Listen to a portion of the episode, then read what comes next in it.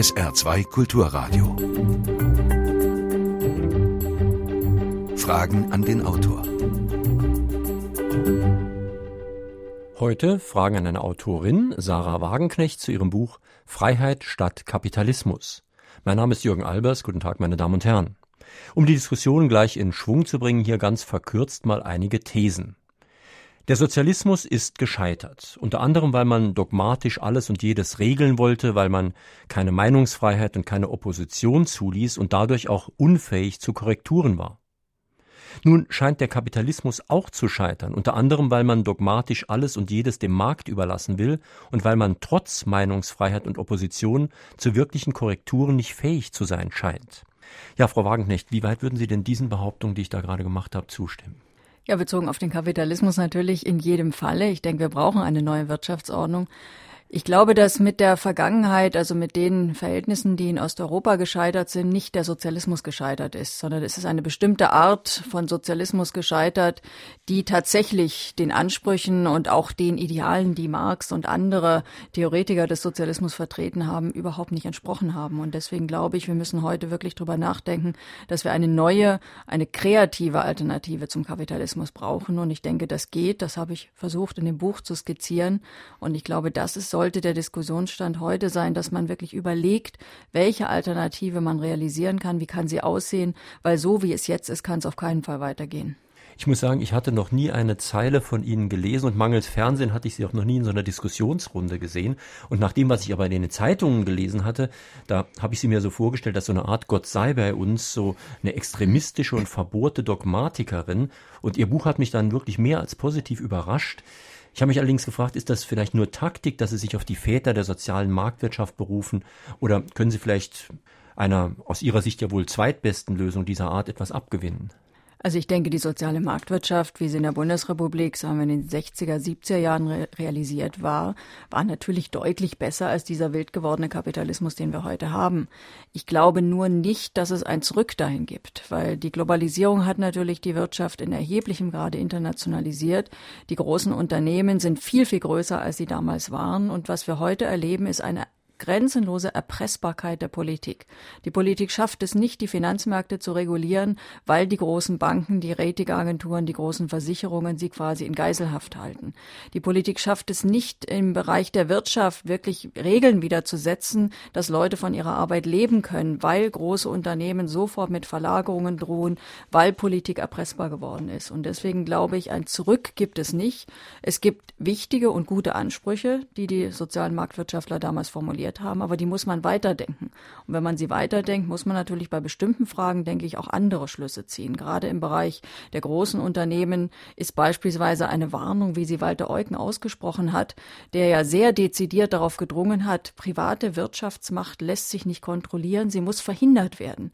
Und das muss man, denke ich, heute dahingehend zu Ende denken, dass private Wirtschaftsmacht tatsächlich nur durch auch eine Veränderung des wirtschaftlichen Eigentums überwunden und damit eben auch verhindert werden kann.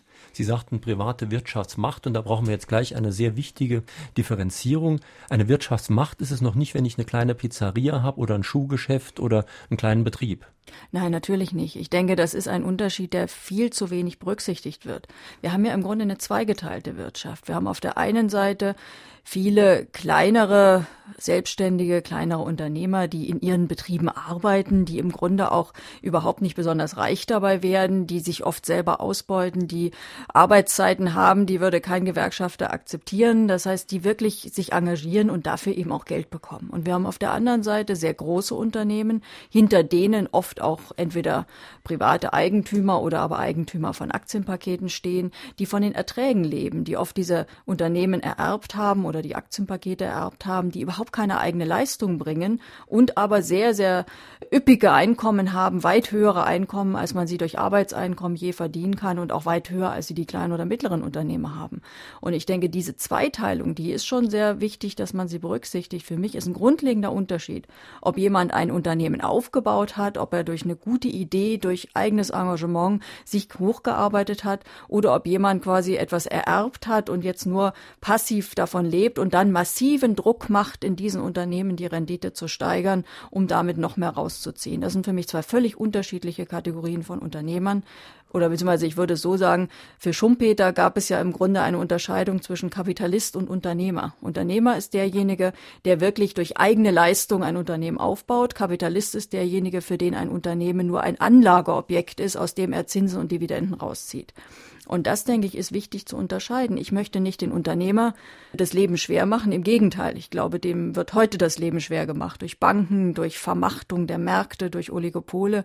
Aber ich möchte, dass tatsächlich das, was Schumpeter als Kapitalist beschreibt, also diejenigen, die Geld aus den Unternehmen rausziehen, die dadurch auch Investitionen schwächen, die nur noch nach Maximalrenditen jagen, dass tatsächlich dort staatliche Regeln greifen, damit das nicht so weiterläuft. Ihr Buch hat ja den wirklich provokativen Titel, der natürlich an einem Wahlkampfslogan anknüpft, den es vor vielen Jahren mal gab, Freiheit statt Kapitalismus. Und Roland Kunz äh, aus Saarbrücken stellt genau in dieser Richtung eine Frage. Er meint, es ist nun mal so, dass Geld und Macht den Rechtsstaat und die Demokratie mittlerweile aus den Angeln gehoben haben. Ich sehe dieses System als komplett gescheitert an und kann es auch nicht mehr akzeptieren. Würden Sie wohl zustimmen? Ja, man muss sich einfach überlegen, was ist die Alternative. Und ich denke, es wäre zum Beispiel wichtig zu sagen, bei großen Unternehmen, die Leistung dieser Unternehmen geht auf die Belegschaften zurück und nicht auf die Eigentümer, wenn es wirklich große Unternehmen sind. Und dann sollen bitte den Belegschaften auch diese Unternehmen gehören. Dann hat man zum Beispiel nicht dieses Problem, dass Einzelne aus den Unternehmen heraus immer wieder Geld rausziehen können. Das ist ja auch ein Problem bei den Aktiengesellschaften. Bei den großen Aktiengesellschaften gibt es einen wahnsinnigen Druck, immer mehr Geld auszuschütten. Also sie kaufen Aktien zurück, sie erhöhen die Dividenden Dividende. Dieses Geld steht nicht zur Verfügung für Investitionen, für Ausgaben für Forschung und Entwicklung. Und das ist heute auch ein Problem, dass der Kapitalismus tatsächlich nicht mehr so produktiv ist, wie er vielleicht früher mal oder wie er früher auf jeden Fall mal gewesen ist. Und ich glaube, dass das, was wir heute haben, wirklich eine zunehmend unproduktive, unkreative Gesellschaft ist und natürlich sowieso auch eine sehr, sehr sozial ungerechte. Meine Damen und Herren, in Fragen an die Autorin auf SR2 Kulturradio und D-Radio Wissen sprechen wir heute mit Sarah Wagenknecht zu ihrem Buch Freiheit statt Kapitalismus, erschienen bei Eichborn, Preis 19,95 Euro. Sie können sich an dieser Sendung beteiligen, indem Sie hier anrufen. Die Telefonnummer ist 0681, die Vorwahl von Saarbrücken, dann 65100. Saarbrücken 65100. Falls Sie nicht durchkommen, können Sie mir eine Mail in die Sendung schicken, Fragen an den Autor mit Bindestrichen zwischen den Wörtern at sr-online.de. Hören wir den ersten Anruf. Ein Wirtschaftssystem, das zu einer Ausdünnung der Mittelschicht führt, durch das sich Armut und somit auch Unfreiheit rasant ausbreitet und bei dem sich das ja durchaus vorhandene Kapital immer stärker in den Händen einer Minderheit konzentriert. Ein solches Wirtschaftssystem wird keinen Bestand haben und es hat es auch nicht verdient, Bestand zu haben. Die Frage ist nur, wie wird das Ende dieses Systems sein? Wird es mit einem großen Knall untergehen mit entsprechenden Folgen für die Bürger oder sehen Sie die Chance, das Ruder noch herumzureißen, bevor es zur endgültigen wirtschaftlichen und sozialen Katastrophe kommt? Ich hoffe natürlich darauf, dass wir das Ruder rumreißen können. Und ich denke, das hängt auch davon ab, wie viele Menschen anfangen, sich zu wehren. Also ich denke, wenn man, wenn man sich die Situation zum Beispiel in Deutschland anguckt, ist es eigentlich unglaublich, wie ruhig es im Lande noch ist. Also es gibt so viele Menschen, die arbeiten Vollzeit, die ackern den ganzen Tag, sie können überhaupt nicht mehr leben von dem, was sie dort verdienen. Sie wissen, dass sie im Grunde im Alter keine Absicherung haben. Gar nicht zu reden von den Menschen, die arbeitslos sind, die Hartz-IV-Empfänger sind, die in wirklich unsägliche Lebensverhältnisse verdammt sind. Wir haben gleichzeitig diese unglaubliche Abzocke der Banken, wo der Staat immer neue Milliarden, auch die sogenannte Euro-Rettung ist ja eine Bankenrettung, also immer neue Milliarden dort äh, zur, zur Stabilisierung des Finanzsektors und damit zur Stabilisierung der Dividenden und Boni der Banker rauswirft. Und bisher ist es in Deutschland ja im Unterschied zu anderen europäischen Ländern verdammt ruhig. Also es gibt wenig Bewegungen, es gibt kaum Streiks, um sich sozusagen gegen diese Politik auch zu wehren. Und ich glaube, das wäre dringend nötig. Wir brauchen tatsächlich Gegenbewegungen, damit sich etwas ändert. Und wir brauchen natürlich, das ist sozusagen meine Hoffnung auch, auch andere Wahlergebnisse. Also solange die Parteien, die das alles zelebrieren und das alles durchsetzen, bei Wahlen immer wieder Mehrheiten bekommen und damit immer weiter äh, agieren können, solange wird sich relativ wenig ändern. Und viele Menschen ziehen ja eigentlich den Schluss daraus, dass sie das alles ärgerlich finden, dass sie nicht mehr zur Wahl gehen. Sie sagen dann, ja, das bringt ja nichts. Wir haben immer größere Zahlen von Menschen, die nicht mehr zur Wahl gehen. Aber das ändert natürlich nichts, weil wenn ich nicht zur Wahl gehe, ändere ich die Prozente nicht. Und solange die Parteien, die für diese heutigen Verhältnisse stehen, die sie verwalten, die sich auch wirklich devot den Wünschen der Wirtschaftsmächtigen unterwerfen, solange die in Wahlen in prozentual immer wieder legitimiert werden, so lange wird es weiterlaufen. Also ich glaube, es, das Wichtige ist zu verstehen, dass es anders ginge, aber dass man auch etwas dafür tun muss, dass es sich verändert. Und meine Hoffnung ist schon, dass das eintritt, weil jetzt zu warten, bis der ganz große Crash kommt, ist natürlich keine sinnvolle Strategie, weil der wird sehr schmerzhaft werden. Also wir sehen das schon auf europäischer Ebene, was sich dort zusammenbraut. Und äh, das sind keine Hoffnungen, die ich habe, dass jetzt sozusagen mit dem ganz großen Knall die Währungs, äh, die, das europäische Währungsgebiet zusammenbricht, dass dadurch natürlich auch die Wirtschaft äh, sehr, sehr stark äh, beeinträchtigt wird, dass die Arbeitslosigkeit steigt. Das ist ja keine positive Perspektive. Mhm. Also in vielen Punkten würden Ihnen auch zornige alte Männer wie Heiner Geißler oder Norbert Blüm, den wir vor kurzem erst in der Sendung hatten, zustimmen. Also gerade wenn es um die Renten geht, schreiben sie fast identisch dasselbe wie Blüm. Und auch Blüm spricht von einem unproduktiven Kapitalismus, wo er eben sagt, es ist doch doch eigentlich verrückt, dass junge Menschen, die sehr kreativ und aktiv sind, dass sie am meisten Geld verdienen können, wenn sie was relativ mhm. Unnötiges machen, wie irgendwelche Spielereien an den Börsen, aber nicht indem sie was produzieren. Da würde er ihnen zustimmen. Aber er ist sozusagen für Kapitalismus, aber gegen dieses Finanzkapital. Ja, die Frage ist, was man von Unterkapitalismus versteht. Also wenn man darunter nur versteht, dass es zum Beispiel möglich sein muss, dass jemand ein Unternehmen gründet und dass eine Idee realisiert und dass nicht alles reglementiert wird und alles verstaatlicht ist, äh, dann ist das ein ganz anderes Kapitalismusverständnis, als ich das habe. Also für mich ist Kapitalismus eine Wirtschaft, wo eine kleine Minderheit von der Arbeit anderer leben kann. Und das kann sie, weil sie großes Wirtschaftseigentum hat. Wie gesagt, der Kleinunternehmer, der lebt nicht unbedingt von der Arbeit anderer, der lebt in erster Linie auch von seiner eigenen Arbeit. Kapitalismus ist für mich, dass es eine kleine Schicht von Leuten gibt, die von der Arbeit anderer leben können. Und wenn man dieses Verständnis ansetzt, dann ist das natürlich schon auch, hat das eng damit äh, oder hat das sehr viel damit zu tun, dass sich dieser Finanzkapitalismus herausgebildet hat, weil er ist auch ein Produkt dieser Jagd nach Profit, dieser Jagd nach Rendite, die sich dann eben immer mehr von der realen Wirtschaft abkoppelt. Also das, was Adam Smith als Grundsatz hatte und was in den Anfangszeiten des Kapitalismus ja auch eine gewisse Grundlage hatte, dass er gesagt hat, wenn jeder quasi seinen egoistischen Interessen folgt, Profite machen will, dann tut er am Ende was Gutes für die Wirtschaft.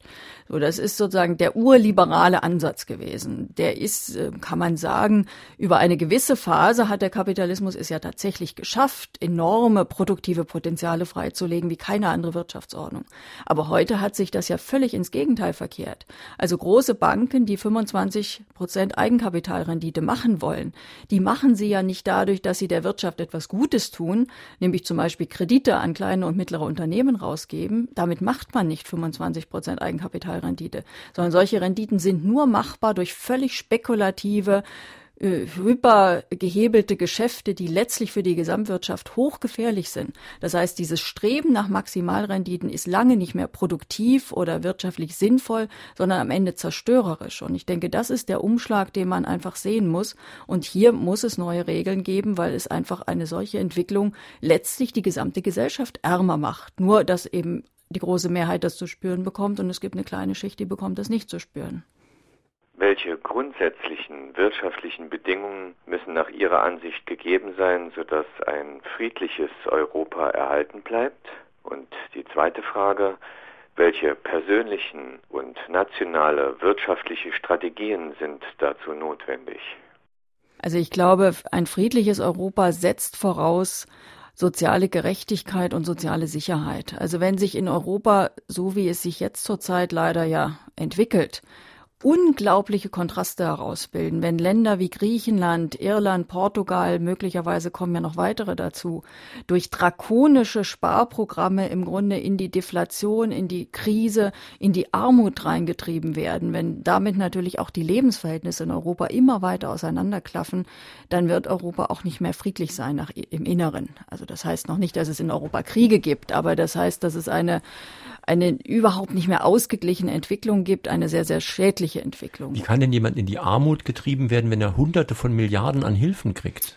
Ja, das ist ja eben auch, das ist die schöne Lüge dieser Rettungspakete. Von diesen Griechenland-Milliarden, wo ja jetzt gerade die zweite große, das zweite große Paket äh, durchgewunken wurde, von diesen Milliarden kommt ja kein einziger Cent in Griechenland an, sondern diese Milliarden sind dazu da, dass die Griechen die Anleihen, also die Schulden, die jetzt auslaufen, refinanzieren können. Das heißt, dass die Banken, die diese Griechenland-Schulden haben, diese Schulden ablösen können, das Geld bekommen und damit sozusagen Griechenland zahlungsfähig bleibt. Das heißt, im Grunde werden diese Rettungsmilliarden teilweise in Deutschland umgebucht vom Konto des Steuerzahlers und der öffentlichen Hand, beispielsweise auf Konten der Deutschen Bank, auf Konten der Commerzbank, auf Konten der Allianzversicherung, die alle Griechenland-Anleihen halten. Das heißt, nur durch diese Rettungsmilliarden kann sich der Privatsektor immer mehr aus dem Griechenland-Engagement zurückziehen. Die Griechen haben überhaupt nichts davon. Und ich denke, auch das ist wichtig zu sehen, wenn es diese dumme Demagogie gibt von wegen, die Südländer, die sind alle so faul und jetzt sind sie selber schuld, jetzt müssen sie sehen, wie sie aus diesem Schlamassel herauskommen.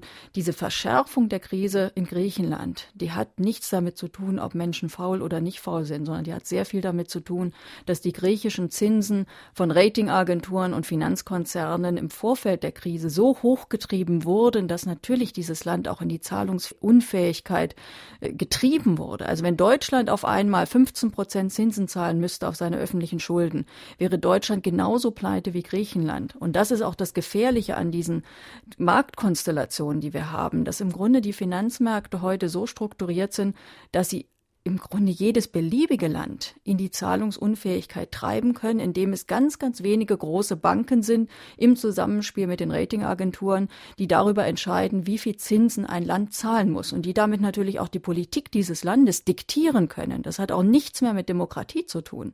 Und das ist etwas, wo ich finde, da brauchen wir unbedingt andere Lösungen. Wir müssen die Staatsfinanzen abkoppeln und befreien von diesem Diktat der großen Finanzkonzerne und Ratingagenturen. Und das wäre möglich zum Beispiel Beispiel durch eine europäische Bank für öffentliche Anleihen, die sich direkt bei der Europäischen Zentralbank refinanziert und die dann zu niedrigen Zinsen tatsächlich die öffentlichen Finanzen gewährleistet. Und das ist ein Problem, wie gesagt, nicht nur von Griechenland. Wir haben in Deutschland viele Kommunen, die sind ähnlich an der Grenze der Überschuldung. Wir kriegen jetzt einen Trend, dass auch Kommunen, Kommunalobligationen geratet, also von den Ratingagenturen bewertet werden sollen. Und dann können wir in Kürze genauso auch Kommunen haben, die plötzlich ihre Zinszahlungen, auf die ihre Zinszahlungen zukommen, zukommen, die sie dann nicht mehr schultern können. Das ist ein ganz verwerfliches und übles System und eines, was mit Demokratie oder mit sozialen Ansprüchen wirklich nichts mehr zu tun hat. Heinz Leo Latourell aus Gersheim hat eine Mail geschickt. Ich lese mal nur den Schluss vor. In der Finanzkrise hat sich offenbart, dass die Regierung und an vorderster Stelle Frau Merkel das Parlament ignoriert und zustimmungspflichtige Entscheidungen im Alleingang durchzieht. Warum hat die Linkspartei nicht längst Verfassungsbeschwerde eingelegt und dafür gesorgt, dass solche Entscheidungen, die den Steuerzahler Milliarden kosten, aus formalen Gründen gestoppt werden? Ist die Linkspartei zu träge oder nur ein zahnloser Tiger? Ja, doch, wir haben ja Verfassungsbeschwerde bei vielen Punkten schon eingelegt. Wir haben zum Beispiel auch gegen den äh, Lissabon-Vertrag Verfassungsbeschwerde hatten wir eingelegt, weil es auch dort Bereiche gibt, die unseres Erachtens ganz klar dem Grundgesetz widersprechen.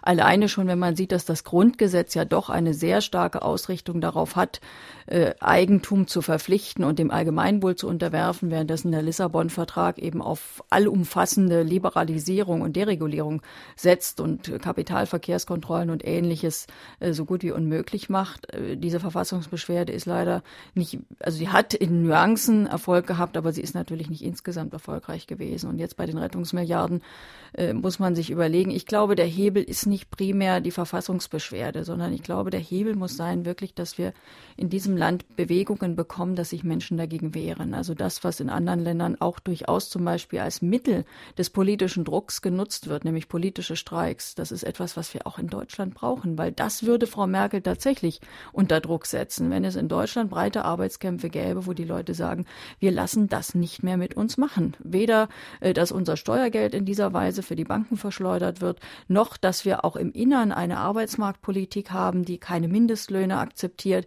die Leiharbeit so dereguliert hat, dass immer mehr Menschen in Leiharbeitsjobs abgedrängt werden und so weiter und so fort. Das sind ja politische Entscheidungen, die zu diesen Entwicklungen geführt haben und die kann man politisch zurücknehmen und dafür muss die Regierung unter Druck gesetzt werden. Ich möchte nochmal diese Sache mit den Griechen ein bisschen tiefer beleuchten, weil ich glaube, das ist ein wichtiger Zusammenhang, der in Ihrem Buch auch sehr deutlich steht. Da steht nämlich, dass eine Schuldenblase immer auch eine Vermögensblase beinhaltet. Das heißt, wenn irgendjemand sehr viele Schulden hat, muss auf der anderen Seite jemand sehr viel Vermögen haben, sonst hätte er das ja nicht verleihen können. Genau. Und wenn ich jetzt die Schulden abbauen will, oder gar Schulden streiche durch einen Staatsbankrott zum Beispiel, verliert ja auf der anderen Seite jemand sehr viel Vermögen. Und also wenn das jetzt mein Vermögen wäre, wäre ich da nicht sehr begeistert von, wenn das sozusagen die Schulden werden gestrichen, das heißt auf der anderen Seite wird Vermögen gestrichen. Wie stellen Sie sich das vor?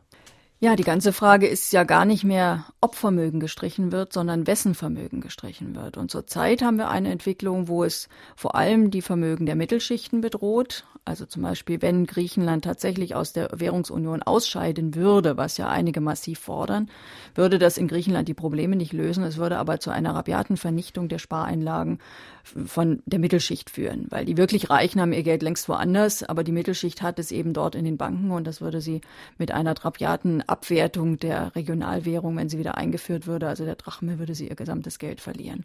Und auch europaweit ist es ja zurzeit so, dass es vor allem die Mittelschichten sind, die Vermögen verlieren, beziehungsweise die Ärmeren, die eben durch Schlechterstellung daran gehindert werden, überhaupt je Vermögen zu bilden. Und ich finde wichtig, wenn wir über Staatsverschuldung oder Entschuldung reden, und ich glaube, dass wir in Europa eine Entschuldung der öffentlichen Hände brauchen, dass wir uns mal angucken, welche Vermögen eigentlich diejenigen sind, die von der eskalierenden Staatsverschuldung profitiert haben und mit ihr in Parallelität entstanden sind. Und das ist wirklich interessant. Also es gibt ja jährlich einmal von der Investmentbank Merrill Lynch veröffentlicht einen Weltvermögensreport. Und dort wird nur angeguckt, was sind die privaten Geldvermögen der, ich sag mal, oberen 10.000, also der Millionäre und Multimillionäre. Und da gibt's ganz interessante Zahlen, nämlich, dass diese Geldvermögen der Millionäre und Multimillionäre tatsächlich in all den Jahren parallel zu den Staatsschulden gestiegen sind und wirklich in Jahren, wo die Staatsschulden besonders schnell gestiegen sind, just diese Vermögen genauso schnell explodiert sind. Also wir haben derzeit europaweit einen Staats, eine Staatsverschuldung in etwa in der Größenordnung von 10 Billionen Euro, also 10.000 Milliarden, also wirklich eine riesige Zahl. Wir haben aber gleichzeitig europaweit ein Vermögen der Millionäre und Multimillionäre von 10 Billionen Dollar, also fast genauso viel. Es ist nur die Währungsdifferenz, weil die Merrill Lynch über einen Dollar angibt. Aber das sind auch 10.000 Milliarden Dollar. Das heißt, das, was auf der einen Seite Staatsschulden sind, sind auf der anderen Seite Vermögen der sehr, sehr Reichen. Und wir hatten zum Beispiel vor 15 Jahren europaweit in etwa eine halb so große Staatsverschuldung und interessanterweise auch ein halb so großes Vermögen der Millionäre und Multimillionäre. Und dieser Zusammenhang ist eigentlich auch relativ klar. Wir haben ja zum Beispiel in Europa dadurch, dass eben keine Steuerharmonisierung Harmonisierung stattfand. Dadurch, dass es einen wahnsinnigen Dumpingwettlauf im Bereich der Steuern gab, über all die Jahre eine Steuerentlastung vor allem der Reichen, die auf der einen Seite die öffentlichen Einnahmen minimiert hat, auf der anderen Seite eben das private Vermögen der Reichen gesteigert hat. Und auch die ganzen Rettungsmilliarden der letzten Jahre sind ja am Ende dann denen zugute gekommen, die zum Beispiel Aktienpakete an Banken halten. Und vor allen Dingen, je größer das Aktienpaket, desto mehr sind sie ihnen zugute gekommen. Das heißt auch wieder die Reichen. Das heißt, der Staat hat seine Schulden nicht dadurch gemacht, dass er soziale Leistungen ausgebaut hat. Das hat er nirgends getan, sondern er hat seine Schulden deswegen erhöht, weil er durch Steuerdumping für die Reichen seine Einnahmen minimiert hat und weil er eben Ausgaben getätigt hat, die vor allem den Reichen zugute kamen. Und deswegen finde ich zum Beispiel die Forderung völlig angemessen, zu sagen, wir minimieren die Staatsverschuldung durch eine europaweite Vermögen Vermögensabgabe auf sehr, sehr hohe Vermögen. Also oberhalb einer Million, drunter würde ich gar nicht dran gehen. Aber darüber, finde ich, kann man sehr wohl sagen, das sind die Profiteure der Entwicklung der letzten Jahre und Jahrzehnte gewesen. Und bitteschön, wenn jetzt die Staatsschulden minimiert werden soll, sollen, dann müssen die Vermögen, die infolge dieser eskalierenden Staatsverschuldung entstanden sind, eben auch minimiert werden und mhm. nicht der Lebensstandard des Normalbürgers, der überhaupt nichts für diese Entwicklung kann und der auch nie davon profitiert hat. Sie haben gerade wieder den Normalbürger erwähnt in Ihrem Buch und auch jetzt in der Sendung schon erwähnen Sie sehr, sehr oft die Mittelschicht, den Mittelstand. Sind die Linken so eine Art neue und bessere FDP? Ja, ich glaube, die Heuchelei der FDP besteht ja gerade darin, dass sie so tut, als sei sie eine Partei des Mittelstands oder der Mittelschichten. In Wirklichkeit ist sie eine Partei der Oligopole und eine Partei der Vermögensbesitzer. Aber der normale Mittelstand, das sind nicht Leute, die von ihren Vermögen und von Zinsen leben, sondern das sind Leute, die hart arbeiten und einigermaßen vielleicht nur einigermaßen davon verdienen, die aber gerade von den Entwicklungen der letzten Jahre eigentlich nur geschädigt wurden. Also zum Beispiel dieses Bankenwesen, was wir heute haben, ist natürlich mittelstandsfeindlich. Das hat zum Beispiel die KfW, also die Kreditanstalt für Wiederaufbau, die jährlich so ein Mittelstandspanel äh, erarbeitet, ganz klar schon vor der Finanzkrise nachgewiesen, dass es nämlich immer schwieriger wird für kleine und mittlere Unternehmen, Kredite zu ordentlichen Konditionen bei den Banken zu bekommen, weil die halt mit ihrem Geld was völlig anderes anstellen. Das heißt, heißt, diese Entwicklung, die wir haben, und ich denke, das ist auch wichtig zu verstehen, die ist nicht eine Entwicklung, die den Mittelstand begünstigt, sondern sie zerstört ihn. Und sie zerstört auch die Mitte der Gesellschaft. Das lässt sich ja auch statistisch belegen. Es geht immer mehr an die Ränder. Wir haben eine unglaublich kleine, aber sehr, sehr reiche Schicht oben. Und wir haben eben auch immer mehr Menschen, die in die sogenannte Unterschicht, das heißt eben in Armut, in sehr, sehr schlechte Lebensverhältnisse runtergedrängt werden und eigentlich die Mittelschichten werden immer kleiner, auch statistisch. Und das zeigt auch, wie krank dieser heutige Kapitalismus ist, weil eine Gesellschaft, die ihre Mittelschichten zerstört, die ist eben auch äh, perspektivisch instabil und völlig inakzeptabel.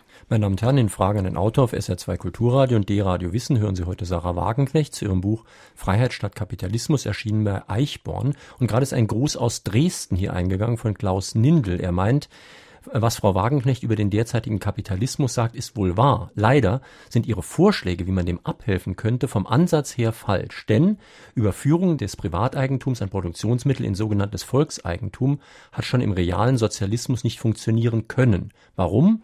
Weil der Mensch leider nicht so ideal ist. Ich erinnere mich noch sehr gut an die DDR-Zeit, als die Werktätigen alles versuchten, aus dem Betrieb möglichst viel für ihre privaten Zwecke zu entnehmen. So wurden bei uns selbst das Besteck in der Kantine geklaut und musste durch Aluminiumbestecke ersetzt werden. Das nur als Beispiel. Ja, das würde stimmen, wenn meine Lösungsvorschläge daran bestehen würden, die DDR wieder zu beleben. Aber das liegt mir nun wirklich fern und das hielt ich auch für ein völlig falsches Konzept. Ich denke, dass die DDR tatsächlich mit der allumfassenden Verstaatlichung der Wirtschaft keine Alternative wäre. Ich denke, dass man sehen muss, es gibt Bereiche, wo öffentliches Eigentum tatsächlich deutlich überlegen ist dem Privateigentum. Also das erleben wir ja derzeit in vielen Bereichen, wo privatisiert wurde und wo sich nichts verbessert hat. Also die Privatisierung der Post, die dazu geführt hat, dass einfach immer weniger Postämter, immer weniger Briefkästen da sind, ist sicherlich kein Erfolgsprojekt. Die Preise sind auch eher gestiegen als gesunken. Ähnlich im Energiebereich. Wir haben im Energiebereich vier riesige Unternehmen, die 80 Prozent der Energieerzeugung auf sich vereinigen, die eine unglaubliche Macht haben, auch der Preissetzung. Und die Gefahr jetzt beispielsweise ist auch, wenn diese Unternehmen diejenigen sind am Ende, die zwar den Atomausstieg mehr oder weniger widerwillig jetzt irgendwie mitmachen, die aber dann mit Offshore-Windparks, mit Großprojekten quasi die erneuerbaren Energien anbieten, dann wird die Energiewende unendlich teuer, weil sie einfach eine wahnsinnige Macht haben, auf diesem Markt Preise zu setzen. Hier weswegen wäre eine Sie glauben, dass es keinen Green Kapitalismus, also keinen grünen Kapitalismus gibt und weswegen Sie glauben, dass die Grünen mit ihrer Politik im Ansatz falsch liegen? Ja, ich glaube, die Grünen haben sich einfach mit den Verhältnissen so stark arrangiert, dass sie auch nicht mehr wirklich wirklich ökologisch sind. Also das sieht man ja daran, dass sie eben diesem sehr, sehr faulen Ausstieg jetzt ihre Zustimmung gegeben haben, wo überhaupt nichts festgelegt ist. Also die Linke hat ja verlangt, dass man jetzt diesen Atomausstieg im Grundgesetz verankert, um einfach zu verhindern, dass in drei, vier, fünf Jahren, wenn vielleicht das Fähnchen wieder ein bisschen anders äh, weht und Fukushima vergessen ist, dieser ganze Ausstieg wieder rückgängig gemacht wurde, so wie schon der letzte Ausstieg der Grünen ja auch wieder rückgängig gemacht werden konnte. Haben sie alle dagegen gestimmt, auch die Grünen. Also insoweit würde ich sagen, die Grünen haben schon wesentlich ihre Ansprüche inzwischen aufgegeben, abgesehen davon, dass ein Ausstieg auf eine Frist von über zehn Jahren auch viel zu lang ist.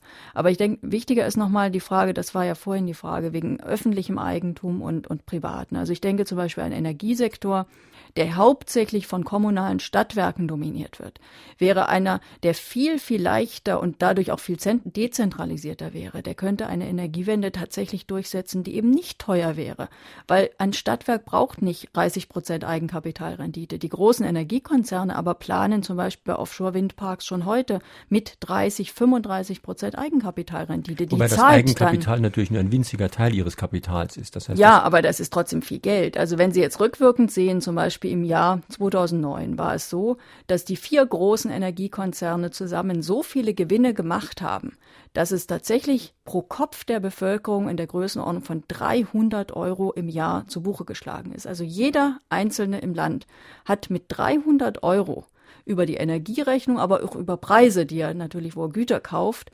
alleine die Gewinne der großen Energiekonzerne finanziert. Und öffentliche Stadtwerke, die eben diese Gewinnspannen ja nicht brauchen und auch nicht anstreben, sondern die kostendeckend arbeiten müssen, aber mehr auch nicht, könnten wesentlich günstigeren Strom zu bereitstellen. Und soweit, glaube ich, gibt es einfach viele Bereiche. Gesundheit ist ein anderer Bereich.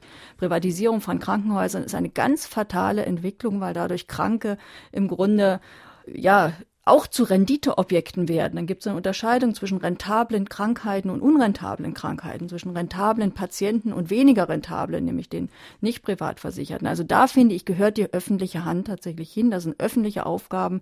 Das darf nicht Objekt der Profitmaximierung sein. In anderen Bereichen sehe ich nicht, dass das alles verstaatlicht werden soll. Da ist mein Konzept, dass man viel stärker auf Belegschaftseigentum gehen sollte, aber in Form eines Stiftungsmodells. Das habe ich in dem Buch auch relativ detailliert entwickelt entwickelt, wo sozusagen die Belegschaft zwar die Entscheidung hat, aber wo dieses Eigentum nicht veräußerbar ist, also nicht sozusagen irgendwie kleine handelbare Aktien und was ich vor allem wichtig finde, keine Gewinnausschüttungen möglich sind, weil das ist eben einfach eine unproduktive Entwicklung, wenn Gewinne aus Unternehmen rausgezogen werden. Wenn dagegen die Gewinne immer reinvestiert werden müssen, heißt das auch, dass Unternehmen gar keinen Anreiz haben, mehr Gewinn zu machen, als sie für Investitionen und ein gewisses Polster brauchen.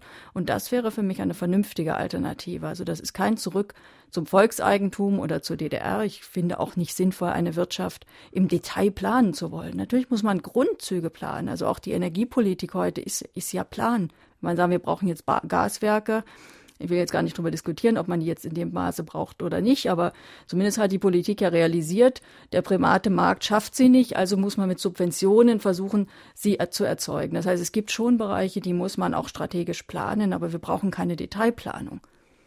Guten Morgen. Sie haben unsere Gesellschaft eben unproduktiv und unkreativ genannt. Zu dem zweiten Punkt Kreativität. Wo sehen Sie denn Möglichkeiten, die Kreativität in unserer Gesellschaft zu stärken? Also ich denke, das fängt im Bildungssystem an natürlich. Also wir müssen ein Bildungssystem haben, was wirklich jedem jungen Menschen unabhängig vom Elternhaus erstmal die Chance gibt, seine eigenen Potenziale, seine Fähigkeiten, seine Talente, seine Begabung zu entwickeln. Das ist das Erste. Also solange ein Bildungssystem Kinder nach der vierten Klasse abschiebt und äh, in Hauptschulen oder Realschulen im Grunde ohne Perspektive ausbildet und äh, ihnen dann auch einen Abschluss gibt, wo sie teilweise noch nicht mal richtig lesen und schreiben können, zumindest bei Hauptschulen ist das ja vielfach der Fall, äh, werden Potenziale der Kreativität, wird ziemlich fahrlässig damit umgegangen. Ein zweiter Punkt neben dem Bildungssystem ist natürlich auch die Frage, wie gebe ich den Menschen die Möglichkeit, wirklich ihre Leistung auch einzubringen. Nach wie vor haben wir in Deutschland, wenn man real rechnet und nicht die verlogenen Zahlen der Bundesanstalt für Arbeit zur Grundlage nimmt, fast vier Millionen Arbeitslose. Also wenn man alleine so rechnet, wie man es noch vor zehn Jahren gemacht hat. Heute werden ja einfach viele Leute nicht mehr berücksichtigt in, in der Statistik, was aber nichts daran ändert, dass sie arbeitslos arbeitslos sind. Das ist eine riesige Verschleuderung von Kreativität, von, von Qualifikation, von Fähigkeiten. Und der dritte Punkt, den ich wichtig finde, ist, dass ich tatsächlich, wenn ich sage, jeder, der eine gute Idee hat, muss auch die Möglichkeit haben, das zu realisieren, das heißt ein kleines Unternehmen zu gründen oder eben sich selbstständig zu machen, dass er dann natürlich auch Kapital braucht. Und das ist das Problem eben der heutigen Banken. Also Innovation zu finanzieren über einen Bankkredit ist ja so gut wie unmöglich. Und das ist natürlich auch ein Problem des, des Banksystems. Also dass gerade die Dinge, die eigentlich dringend finanziert werden müssen, dass man für die keine Kredite bekommt, aber aberwitzige Finanzinnovationen, also irgendwelche Giftpapiere, die werden alle mit sehr, sehr viel Geld finanziert. Also auch hier, finde ich, muss man sich überlegen, das ist auch in meinem Buch ein ganz wichtiger Abschnitt, wie kriegt man ein Kreditsystem hin, wo tatsächlich Menschen, die eine gute Idee haben, die tatsächlich innovative Vorschläge haben, dass sie auch den Rückhalt bekommen, das finanzieren und umsetzen zu können. Und da hakt es heute ganz gewaltig. Heinrich Heine aus Osnabrück hat eine Mail geschickt, das betrifft Europa. Gegen welche Bereiche des Lissabonner Verfassungsvertrages hat Ihre Partei Verfassungsbeschwerde eingelegt? Weiß ich jetzt auch nicht. Hat sie überhaupt? Ja, ja, wir haben dagegen. Also wir hatten, das ist ja, ja. inzwischen alles äh, entschieden. Das waren zum Beispiel Bereiche, der, das Verbot von Kapitalverkehrskontrollen, das, die Einschränkung von Regulierungsmöglichkeiten, der, der Druck in Richtung Öffnung sämtlicher Märkte, in Richtung alles sozusagen dem Markt und dem Wettbewerb zu unterwerfen. Und das Problem ist ja auch, selbst dieser Wettbewerb ist ja eine Floskel. Also es ist ja im Lissabon-Vertrag und überhaupt in europäischen Verträgen immer von offener Marktwirtschaft mit freiem Wettbewerb die Rede, was dem Grundgesetz widerspricht. Nach dem Grundgesetz äh, sind wir auf Sozialstaatlichkeit verpflichtet und nicht nur auf offenen Markt und freien Wettbewerb. Also das ist ein ganz klarer Widerspruch. Das haben wir auch damals zum Thema gemacht.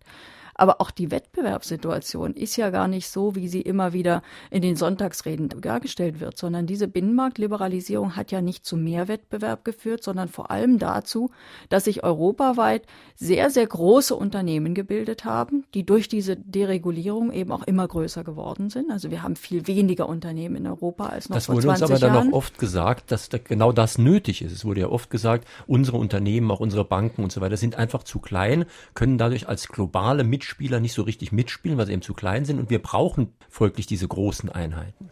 Naja, das ist eben ein Argument, was auch immer, äh, also da widersprechen sich auch die, die herrschenden Ideologien, weil auf der einen Seite sagen sie ja schon, sie wollen mehr Wettbewerb. Und das Interessante ist dann tatsächlich, wenn zum Beispiel die deutschen Banken immer wieder die Privatbanken gegen die Sparkassen zu Felde ziehen, dann ist genau das, was sie stört, dass es im deutschen Finanzsektor noch relativ viel Wettbewerb gibt, dadurch, dass die Sparkassen eben nicht übernommen und nicht äh, konsolidiert, also nicht zusammengeschlossen werden können.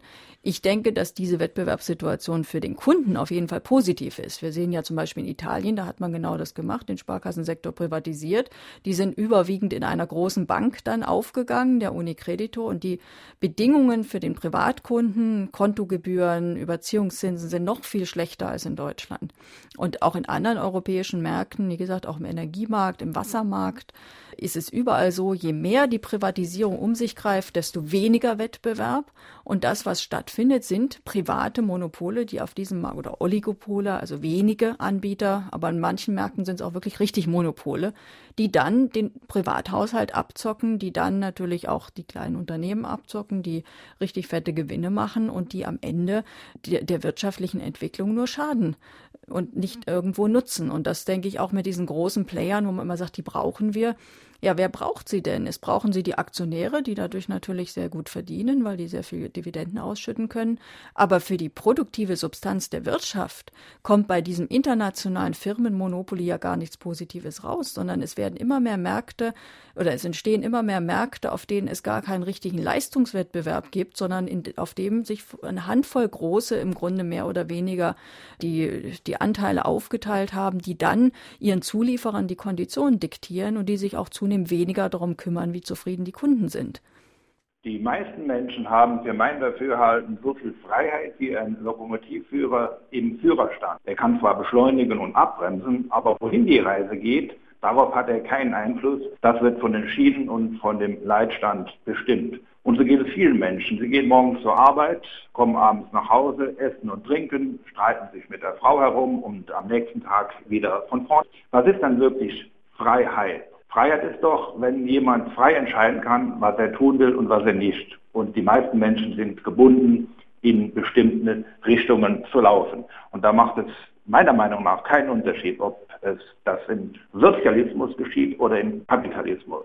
Sie sind in beidermaßen an gewisse Vorgaben gebunden. Wie denkt die Autorin darüber?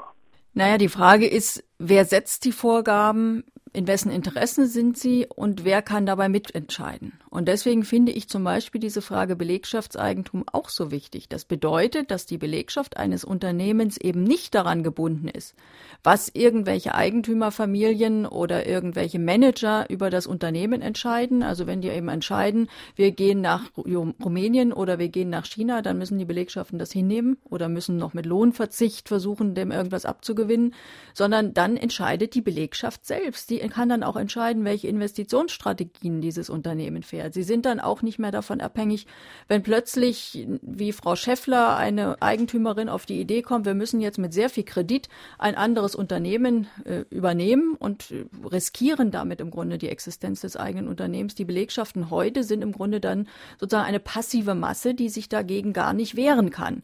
Und wenn die Belegschaften selber die Eigentümer sind, dann können sie das selber entscheiden. Das heißt natürlich, wenn sie Fehler machen, haben sie auch die Konsequenzen. Aber sie können wenigstens vorher überlegen, ob sie Fehler machen oder ob sie nicht andere Strategien fahren. Und ich finde zum Beispiel ein Belegschaftsunternehmen viel eher in Zusammenhang oder in viel eher in Übereinstimmung mit diesem Grundprinzip der Haftung, das ja für Walter Eugen auch ein ganz zentrales Prinzip der Wirtschaft war. Also wer den Nutzen hat, muss auch den Schaden tragen. Walter Eugen auch einer der Väter der sozialen Marktwirtschaft. Sozusagen. Ja, der gerade also auch in den 60er Jahren natürlich sehr, sehr hoch im Kurs stand mit seinen Theorien und der eben gesagt hat, eine Wirtschaft muss darauf beruhen, wer den Nutzen hat, der muss auch den Schaden tragen. Das ist ein Prinzip, was heute in den Finanzmärkten sowieso nicht mehr gilt, aber es gilt auch in vielen Unternehmen nicht. Weil in Unternehmen ist es so, wenn es den Unternehmen gut geht, dann haben vor allen Dingen die Eigentümer den Nutzen. Wenn es ihnen schlecht geht und Leute entlassen werden, dann sind die Belegschaften im Grunde die am schlimmsten Geschädigten. Also nehmen wir Karstadt. Frau Schickedanz als ehemalige Eigentümerin hat heute noch Millionen. Viele der Karstadt Beschäftigten dagegen, die entlassen wurden, die stehen im Grunde vor Hartz IV und vom Jobcenter. Das heißt, wenn es schlecht geht, sind die Beschäftigten die, die am meisten zu verlieren haben. Und deswegen finde ich, müssen die Beschäftigten, weil sie verlieren ihren Arbeitsplatz. Das ist ihre soziale Existenz. Das ist viel mehr als ein Kapitalanteil, wo man auch beliebig noch andere haben kann. Und deswegen finde ich, dass diese Belegschaften auch ein viel intensiveres Interesse natürlich haben, zu gucken, dass ein Unternehmen sich gut entwickelt. Und deswegen müssen Sie auch darüber entscheiden, worin ein Unternehmen investiert, welche Strategien es fährt, welche Arbeitsplätze es schafft und nicht sozusagen Eigentümer, die auf welche Weise auch immer an solche äh, Gesellschafteranteile gekommen sind, sei es per Geburt oder sei es äh, durch Übernahmen oder anderes. Ich finde, die Belegschaft muss das entscheiden und das ist auch ein elementarer Bereich der Freiheit dann. Also ich denke, ohne dass die Wirtschaft tatsächlich anders strukturiert wird als heute, nämlich dadurch sich verändert, dass die Menschen, die den Reichtum erarbeiten, auch wirklich darüber entscheiden, was, was in diesem Reichtum passiert. Ohne solche Veränderungen gibt es auch keine wirkliche Freiheit. Es gehen hier sehr, sehr viele Mails ein. Ich muss mich entschuldigen, die können wir bei Weitem nicht alle in die Sendung einbringen. Ich verweise Sie nochmal auf unseren sogenannten Blog. Also Sie können ins Internet gehen auf www.sr2.de, dann Fragen an den Autor. Dann können Sie Ihre Meinung, auch das, was Sie jetzt als Mail geschickt haben, dort einstellen und können die ganze Woche noch darüber diskutieren. Jetzt ist hier noch gerade eine Mail von einem Unternehmer eingegangen, Ferdinand Bierbrauer hier aus dem Saarland. Er sagt, ich habe ein kleines Unternehmen und kann die Thesen von Frau Wagenknecht voll bestätigen. Was kann sie denn kleinen Unternehmern empfehlen? Ich denke, wichtig ist einfach, dass sich kleine Unternehmer nicht instrumentalisieren lassen im Schlepptau der Großen. Also es wird immer wieder versucht, die Kleinen vorzuschicken, wenn es darum geht, zum Beispiel Mindestlöhne zu verhindern, wenn es darum geht, Deregulierung am Arbeitsmarkt durchzusetzen. Dann wird immer wieder gesagt, ja, die Kleinen, die können sich ja höhere Löhne nicht leisten. Und in Wahrheit, denke ich, ist es gerade umgekehrt. Die Kleinen sind diejenigen, wenn das Lohnniveau sinkt, zieht man ihnen das sowieso über die Preise wieder aus der Tasche. Das heißt, sie sind nicht Profiteure schlechter Löhne. Und deswegen glaube ich, ist es wichtig, dass die kleineren Unternehmen Unternehmen wirklich verstehen, dass sie auch gemeinsam mit den Belegschaften, dass sie gemeinsame Interessen haben, dass sie nicht gegeneinander stehen, sondern dass die, die bei ihnen beschäftigt sind und sie als kleinere Unternehmer, dass sie eigentlich vor allem gemeinsame Interessen haben gegenüber Banken, gegenüber großen Unternehmen, die ihnen dann schlechte Konditionen geben und dass sie auch sehen, dass eine stärker regulierte Wirtschaft, auch eine Wirtschaft mit einem größeren öffentlichen Sektor, auch ein stärker regulierter Bankensektor eigentlich völlig in ihrem Interesse wäre. Frau Wagenknecht, sind Sie für ein bedingungsloses Grundeinkommen sowie für die Aussetzung der Sanktionen bei Hartz-IV-Empfängern? Also ich bin auf jeden Fall für die Aussetzung der Sanktionen, weil ich denke, dass man bei Hartz IV zurzeit ein ganz verlogenes Spiel spielt. Weil die Menschen, die in Hartz IV sind, also ich kenne niemanden, der nicht aus dieser furchtbaren Armutssituation heraus will. Die meisten haben keine Chance. Und wenn man sie dann noch mit Sanktionen drangsaliert, macht man ihre Situation ja nicht besser, weil die Theorie hinter den Sanktionen ist ja sozusagen, das sind Faulenzer, denen muss man mal auf die Beine helfen. Das es gibt aber auch Leute, die resigniert haben und gerade jüngere Leute, die gar keine andere Situation kennen und sich dann einfach damit, daran gewöhnt haben. Ja, genau. Haben. Und das ist, denke ich, das Problem des Systems. Wenn man fünf Jahre in Hartz IV ist, dann ist meine These, dann kann man gar nicht mehr arbeiten, weil man psychisch kaputt ist. Das heißt, die Leute, und dann ist man oft auch, also jetzt nicht, dass jeder, der Hartz-IV-Empfänger ist, Alkoholiker wird, um Gottes Willen, das wäre jetzt völlig falsch, aber ich kenne Menschen, die haben voll im Leben gestanden, hatten einen Job, waren qualifiziert, sie sind arbeitslos geworden. Sie waren fünf Jahre in diesem Drucksystem mit Sanktionen, mit Demütigung. Und nach diesen fünf Jahren sind sie in einer psychischen Situation, wo sie wirklich nicht mehr arbeitsfähig sind. Aber nicht, weil sie Faulenzer sind, sondern weil sie kaputt gegangen sind, weil sie auch kaputt gemacht wurden. Und deswegen glaube ich, die wichtige Frage ist, wir müssen eine, eine gesellschaftliche Situation erreichen, die jedem überhaupt die Chance gibt zu arbeiten. Und wenn jeder die Chance hat, eine Arbeitsstelle zu finden, dann kann man natürlich auch sagen, gut, also wer dann sozusagen willentlich sagt, ich will nicht arbeiten, den kann man dann natürlich auch etwas sozusagen auf die Beine helfen. Aber das ist eine Situation, von der sind wir ganz, ganz weit weg. Und deswegen meine ich, auf jeden Fall die wichtigere Frage ist, wie kommen wir dahin, dass wir mehr Arbeitsstellen auch anbieten, und zwar Arbeitsstellen, von denen man leben kann. Das Schlimme bei Hartz IV ist ja auch, dass Menschen unter Druck gesetzt werden, im Grunde Hungerlohnjobs anzunehmen und dass dadurch auch das allgemeine Lohnniveau nach unten gedrückt wird, indem Menschen unterhalb ihrer Qualifikation und auch unterhalb aller tariflichen Standards Arbeit annehmen müssen. Das ist komplett falsch.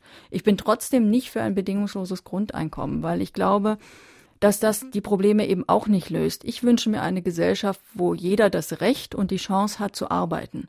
Und ich finde, es ist auch ein Menschenrecht, Arbeit zu haben und sich sein Einkommen mit eigener Arbeit zu verdienen und nicht darüber, dass man Almosen bekommt. Und deswegen glaube ich, das bedingungslose Grundeinkommen löst genau dieses Problem nicht. Und für mich ist Arbeitslosigkeit oder nicht nur für mich, ich kenne das auch aus vielen Gesprächen, nicht nur ein soziales oder materielles Problem. Arbeitslosigkeit ist immer auch ein Problem sozialer und gesellschaftlicher Ausgrenzung. Und deswegen finde ich, sollte man dieses alte Ideal der, der Vollbeschäftigung ohne es muss nicht jeder acht Stunden am Tag arbeiten, aber er muss so arbeiten können, dass er gut davon leben kann. Und dahin müssen wir kommen. Und zum Beispiel Arbeitszeitverkürzung und Umverteilung von Arbeit wären wichtige Wege. Wir gehen zurzeit genau den gegensätzlichen Weg. Wir haben die, die arbeiten, müssen immer mehr schuften, immer mehr Leute werden ausgegrenzt. Also völlig die falsche Entwicklung. Und ich denke, das sind die entscheidenden Fragen. Sehr geehrte Frau Wagenknecht, fast bin ich geneigt, Genossin zu sagen, wenn ich aus Ihrem Munde die Theorien von Josef Schumpeter höre. Zu ergänzen wäre freilich noch ein kleiner Rückblick auf die marxistisch-leninistische Theorie. Es war wohl kontraproduktiv, wenn der real existierende Sozialismus das Kapital im Sinne von Karl Marx unter Kontrolle genommen hat und in der Vermittlung Lenins unterschätzt hat, was Bucharin damals schon von den Machenschaften der Hochfinanz beschrieben hat. Das muss man heute wohl korrigieren. Meine Frage geht aber woanders hin. Wie bitte sollen wir den demokratischen Sozialismus in einem Lande, von mir aus auf einem Kontinent, verwirklichen? In den Entwicklungstheorien haben sich die Abkopplungsstrategien stets nicht bewährt. Also ich denke, dass tatsächlich eine neue Wirtschaftsordnung, also das, was ich kreativen Sozialismus nenne, dass das natürlich auch in einzelnen europäischen Ländern umgesetzt werden könnte. Besser wäre es, es zum Beispiel in der Europäischen Union umzusetzen. Also das wäre ein viel, viel größerer Wirtschaftsraum, der auch in ganz starkem Maße im Inneren verflochten ist. Und selbstverständlich würden solche Strategien, zum Beispiel wenn große Unternehmen in Belegschaftshand wären oder auch in öffentlichen Anteilen zumindest hätten, dann wäre zum Beispiel diese Erpressung zu sagen, na dann gehen wir doch nach China, das wäre dann nicht mehr möglich. Also es ist auch insoweit nicht so, dass die Globalisierung solche Entwicklungen verhindert. Oder bei den Banken genauso. Bei den Banken bin ich der Meinung, dass sie in öffentliche Hand gehören, weil sie sonst wirklich nicht kontrollierbar sind. Aber dann kann man diese ganzen Spekulationsgeschäfte, die sie zurzeit auf internationalem Parkett treiben, verbieten. Dann muss man sie allerdings auch verbieten. Also sie nur zu vergesellschaften und dann alles weiterlaufen zu lassen, ist natürlich gar keine Lösung. Aber ich denke, das geht durchaus auch in einzelnen Ländern. Man muss einfach nur den Mut haben. Und wenn ein Land das dann gut macht, dann hat das ja auch Ausstrahlung. Dann werden auch andere dem folgen. Deswegen glaube ich, sollte man sich nicht darauf zurückziehen, zu sagen, wir warten erstmal, bis alle Welt sich ändert. Das ist immer so die Strategie auch der Bundesregierung, zu sagen, wir können noch nicht mal eine Finanzsteuer einführen, also eine Steuer auf Finanzumsätze, weil andere das nicht machen. Einige Länder haben es aber und es funktioniert. Und genauso gilt das eben auch für mehr öffentliches Eigentum, für Rückdrängung von Privatisierung. Das geht auch in einzelnen Ländern. Meine Damen und Herren, wir sprechen in Fragen an die Autorin heute mit Sarah Wagenknecht zu ihrem Buch Freiheit statt Kapitalismus, erschienen bei Eichborn, Preis 19,95 Euro. Und drei, die sich mit einer Frage an die Autorin an der Sendung beteiligt haben, bekommen das Buch demnächst vom Eichborn Verlag zugeschickt. Heute sind das Roland Hoffmann aus Blieskastel, Bernd Michael Sommer aus Neuenkirchen und Christian Pagel aus Kirkel. Hören wir noch einen Anruf. Was fehlt uns? Wir haben Brumm-Brumm-Autos mit 500 PS. Wir können 180 und 200 auf der Autobahn fahren. Wir können für sportbilliges Geld um die Welt chatten. Wir haben Geld und Möglichkeit, 100 Liter Alkohol zu konsumieren. Der Reichsnährstand macht uns die Bäuche dick und dicker. Offensichtlich weiß Angela, was der deutsche Michel will. Sodoma und Gomorra müsste beendet werden. Wie sagt Max Otte, der Crash kommt. Max Otte weiß das schon seit fünf Jahren. Der Crash muss kommen. Hoffentlich kommt der Crash bald, um Sodoma und Gomorra zu beenden. Es wäre höchste Zeit. Was meint die Autorin? Interessant ist übrigens, dass Sie diesen Max Otte, der ja, was viele gar nicht wissen, auch Fondsmanager ist und Wirtschaftswissenschaftler sowieso, dass der Ihr Buch auch zum Teil sehr gelobt hat und dass er in Ihrem Buch auch zitiert mhm. wird. Also gut, ich glaube, er hat es nicht gelobt, weil er zitiert wird, sondern nee, deswegen, ich hab, wir haben also sozusagen, wir haben ja durchaus auch Kontakt. Also er ist einer von denjenigen gewesen, denen ich auch das Manuskript geschickt hatte, bevor es veröffentlicht wurde. Er hat mir da auch sehr viele interessante Hinweise gegeben, einfach aus seiner Praxis, wo er doch Dinge auch nochmal in bestimmte Bereiche natürlich Einsichten hat, die sich jetzt sozusagen nicht dem theoretischen Studium erschließen. Deswegen war mir das auch sehr wichtig. Aber ich glaube, wie gesagt, der Crash ist ja im Grunde schon da. Also was wir zurzeit in Europa erleben, ist ja im Grunde der beginnende Crash. Und der war auch absehbar schon allein deswegen, weil die letzte Finanzkrise ja überhaupt nicht gelöst wurde. Also was nach dem letzten Finanzcrash passierte, ist ja in erster Linie, dass im Grunde der Staat faule Kredite und faule Papiere vom Privatsektor übernommen hat. Dadurch hat man scheinbar diesen ganzen Crash zunächst mal überbrückt. Aber das hatte natürlich nur zur Folge, dass dann nicht mehr der Privatsektor die Probleme hat, sondern jetzt die Staaten die Schulden und die faulen Papiere am Hals haben. Und das heißt, es ist keine Lösung gewesen. Ansonsten läuft alles weiter wie bisher. Und ich denke, die wichtige Frage ist, nicht jetzt verschränkten Armen zuzugucken, dass der Crash kommt, sondern wirklich deutlich zu machen, wie die Alternativen aussehen und Menschen zu ermutigen, für solche Alternativen zu, zu kämpfen und sich dafür einzusetzen, weil sonst kann der Crash auch ganz schlimm werden. Genau dazu, nämlich zu den Alternativen, ist gerade eine Frage eingegangen aus Taunusstein von Markus Riemenscheider. Er sagt, als kleiner Unternehmer, der gerade dabei ist, mit sehr viel Schweiß und Arbeit sein Unternehmen zu gründen, stelle ich mir folgende Frage. Wann und wie muss ich Ihrer Meinung nach mein Unternehmen an meine Belegschaft übergeben? Also ich habe ja in meinem Buch so ein Modell vorgeschlagen, dass ich sage, wenn das Betriebskapital eine Million überschreitet, dass es dann einfach eine bestimmte, sagen wir fünf Prozent im Jahr Steuer gibt, die allerdings nicht als Steuer zu zahlen ist. Das wäre ja fatal, weil das Unternehmen hat ja in der Regel das nicht liquide, sondern diese fünf Prozent gehen dann sozusagen in Belegschaftshand über. Das bedeutet also für ein kleines Unternehmen zunächst mal gar nicht viel. Also wenn das Betriebskapital, selbst wenn es über eine Million ist, ist das sozusagen ein kleiner Teil des Unternehmens, der dann in die Hände der Belegschaft übergeht, nicht veräußerbar ist und nicht sozusagen keine Gewinnausschüttungen hat. Also heißt auch nicht, dass da irgendjemand was rausziehen kann aus Substanz. Bei großen Unternehmen würde es allerdings tatsächlich bedeuten, dass relevante Teile dann natürlich zunehmend in die Belegschaft übergehen. Und das Zweite ist, was ich auch in dem Buch vorgeschlagen habe, und das halte ich nun fast noch für, für viel wichtiger, dass im Erbfall tatsächlich eben höchstens eine Million vererbt wird und der Rest in die Belegschaftshand übergeht. Weil wir Mit haben eine Million wären wir ja auch schon zufrieden. Ja, also ich meine, das ist ja auch, viele sagen, um Gottes Willen Enteignung. Also ich meine, eine Million zu erben ist ja schon mal ein Riesenstartvorteil. Aber ich finde es auch wichtig, dass es wirklich darüber hinaus nicht vererbt wird, weil wir haben eine Vermögenskonzentration, die auch darauf beruht, dass immer große Vermögen von einer Generation zur nächsten weitergegeben werden und wir dann sozusagen eine kleine Schicht von Leuten haben, die gar nichts leisten müssen, sondern die einfach nur erben. Und wir haben auch die Situation bei kleinen und mittleren Unternehmen, dass oft Erbschaftsstreitigkeiten Unternehmen mehr oder weniger Politiker kaputt machen. Oder es werden Unternehmen dann von den Erben einfach an irgendeine Private Equity Gesellschaft verschleudert, was für die Beschäftigten ganz schlimme Konsequenzen hat. Und sie können sich dagegen nicht wehren. Und ich finde, das ist etwas, ich finde, jeder soll sich seinen Lebensstandard selber aufbauen. Ich bin für eine Leistungsgesellschaft, aber das schließt dann auch wirklich ein, dass man selber etwas leisten muss, um auch wirklich Einkommen zu haben. Und große Erbschaften sind meines Erachtens das ganze Gegenteil einer Leistungsgesellschaft. Wir haben noch Zeit für eine Frage. Ich habe kürzlich einen Artikel über das islamische Bankenwesen gelesen mit großem Interesse und möchte die Autorin fragen, ob sie etwas dazu sagen kann, weil ich ganz verblüfft war zu hören, dass in diesem System die üblichen Ungerechtigkeiten unseres Bankenwesens, des kapitalistischen Bankenwesens nicht vorkommen. Und noch ein Nebenaspekt zu dem Aspekt ähm, Griechenland. Wenn Griechenland nun Privatisierungen aufgezwungen werden, dann ist das doch nun genau eine Richtung, die eine weitere Verschuldung verursachen wird. Ja, also die Privatisierung finde ich völlig idiotisch. Also was sie mit Griechenland machen, ist eine Verschleuderung des Vermögens dieses Landes, das nur zu mehr Armut und damit eben auch zu schlechteren Voraussetzungen, was die Rückzahlung der Schulden angeht, führt.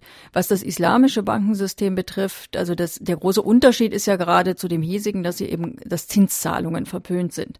Allerdings haben sie dann andere Wege über Dividenden, teilweise natürlich auch Gewinne, also nicht nur zu machen, sondern auch auszuschütten. Und ich glaube, wir brauchen nicht islamische Banken können, sondern was wir brauchen, ist eine gesetzliche Zinsregulierung. Ich finde es ein Unding, wenn Überziehungskredite gegenwärtig mit 10, 12, 14 Prozent verzinst werden, obwohl diese Banken dieses Geld für 1,25 Prozent von der Europäischen Zentralbank bekommen. Und das Gleiche betrifft eben auch die Staaten. Also die Banken holen sich das Geld für 1,25 Prozent bei der Europäischen Zentralbank und geben es dann an die Staaten weiter, selbst Deutschland, für etwa drei Prozent. Das heißt, sie machen völlig risikolos Gewinn und diese Prozente, die sie aufschlagen, die zahlen wir als Steuerzahler dann.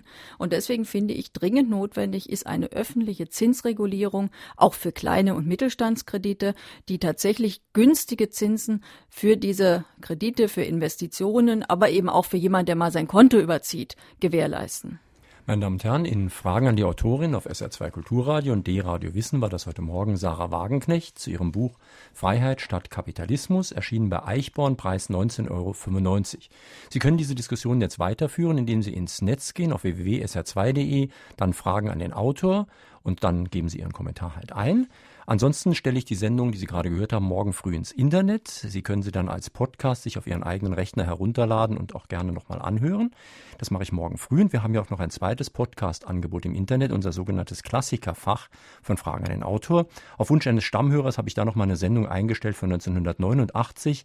Hans A. Pestalozzi auf die Bäume, ihr Affen. Das ist ganz interessant, weil das ein Schweizer Topmanager war, der dann zum Anarchist wurde. Ist ja schon mal was Besonderes, sich das mal nochmal richtig anzuhören. Am nächsten Sonntag Professor Christian Christian Scholz und Albert Schmidt zu ihrem Buch Hochleistung braucht Dissonanz, was Teams vom Fünf-Sekunden-Modell der Deutschen Kammerphilharmonie Bremen lernen können. Also können wir wirklich von Musikern was lernen? Was macht Hochleistung aus? Warum treibt gerade Dissonanz, also der Missklang, Entwicklungen vorwärts? Gilt das auch für durchschnittliche Leistungen, wie wir sie eher erbringen? Das am kommenden Sonntag. Schönen Tag, schönes Weiterhören wünscht Ihnen jetzt noch Jürgen Albers.